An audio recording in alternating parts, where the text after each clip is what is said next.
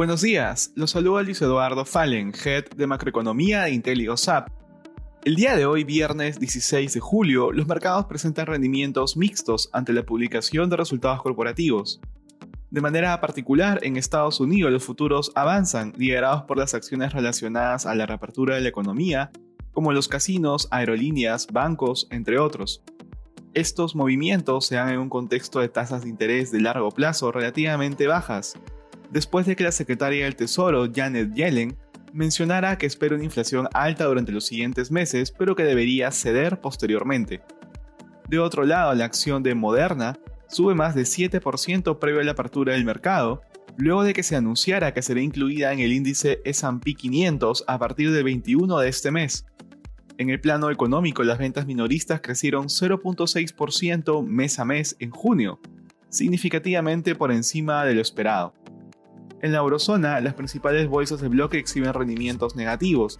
Las acciones relacionadas al ocio y el turismo se encuentran entre las que más suben en el continente, a pesar del incremento de las infecciones por la variante Delta.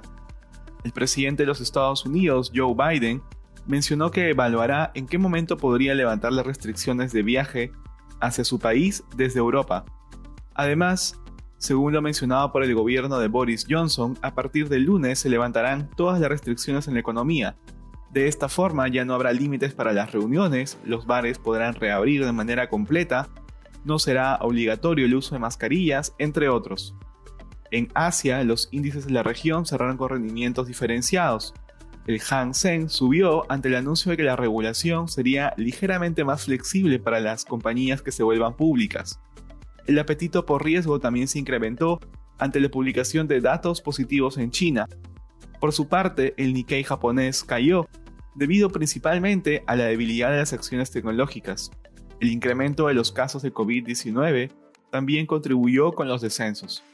Respecto a commodities, los precios del oro y del cobre retroceden debido a la fortaleza del dólar durante la jornada. Finalmente, el precio del petróleo avanza en la sesión. Gracias por escucharnos. Si tuviera alguna consulta, no duden en contactarse con su asesor.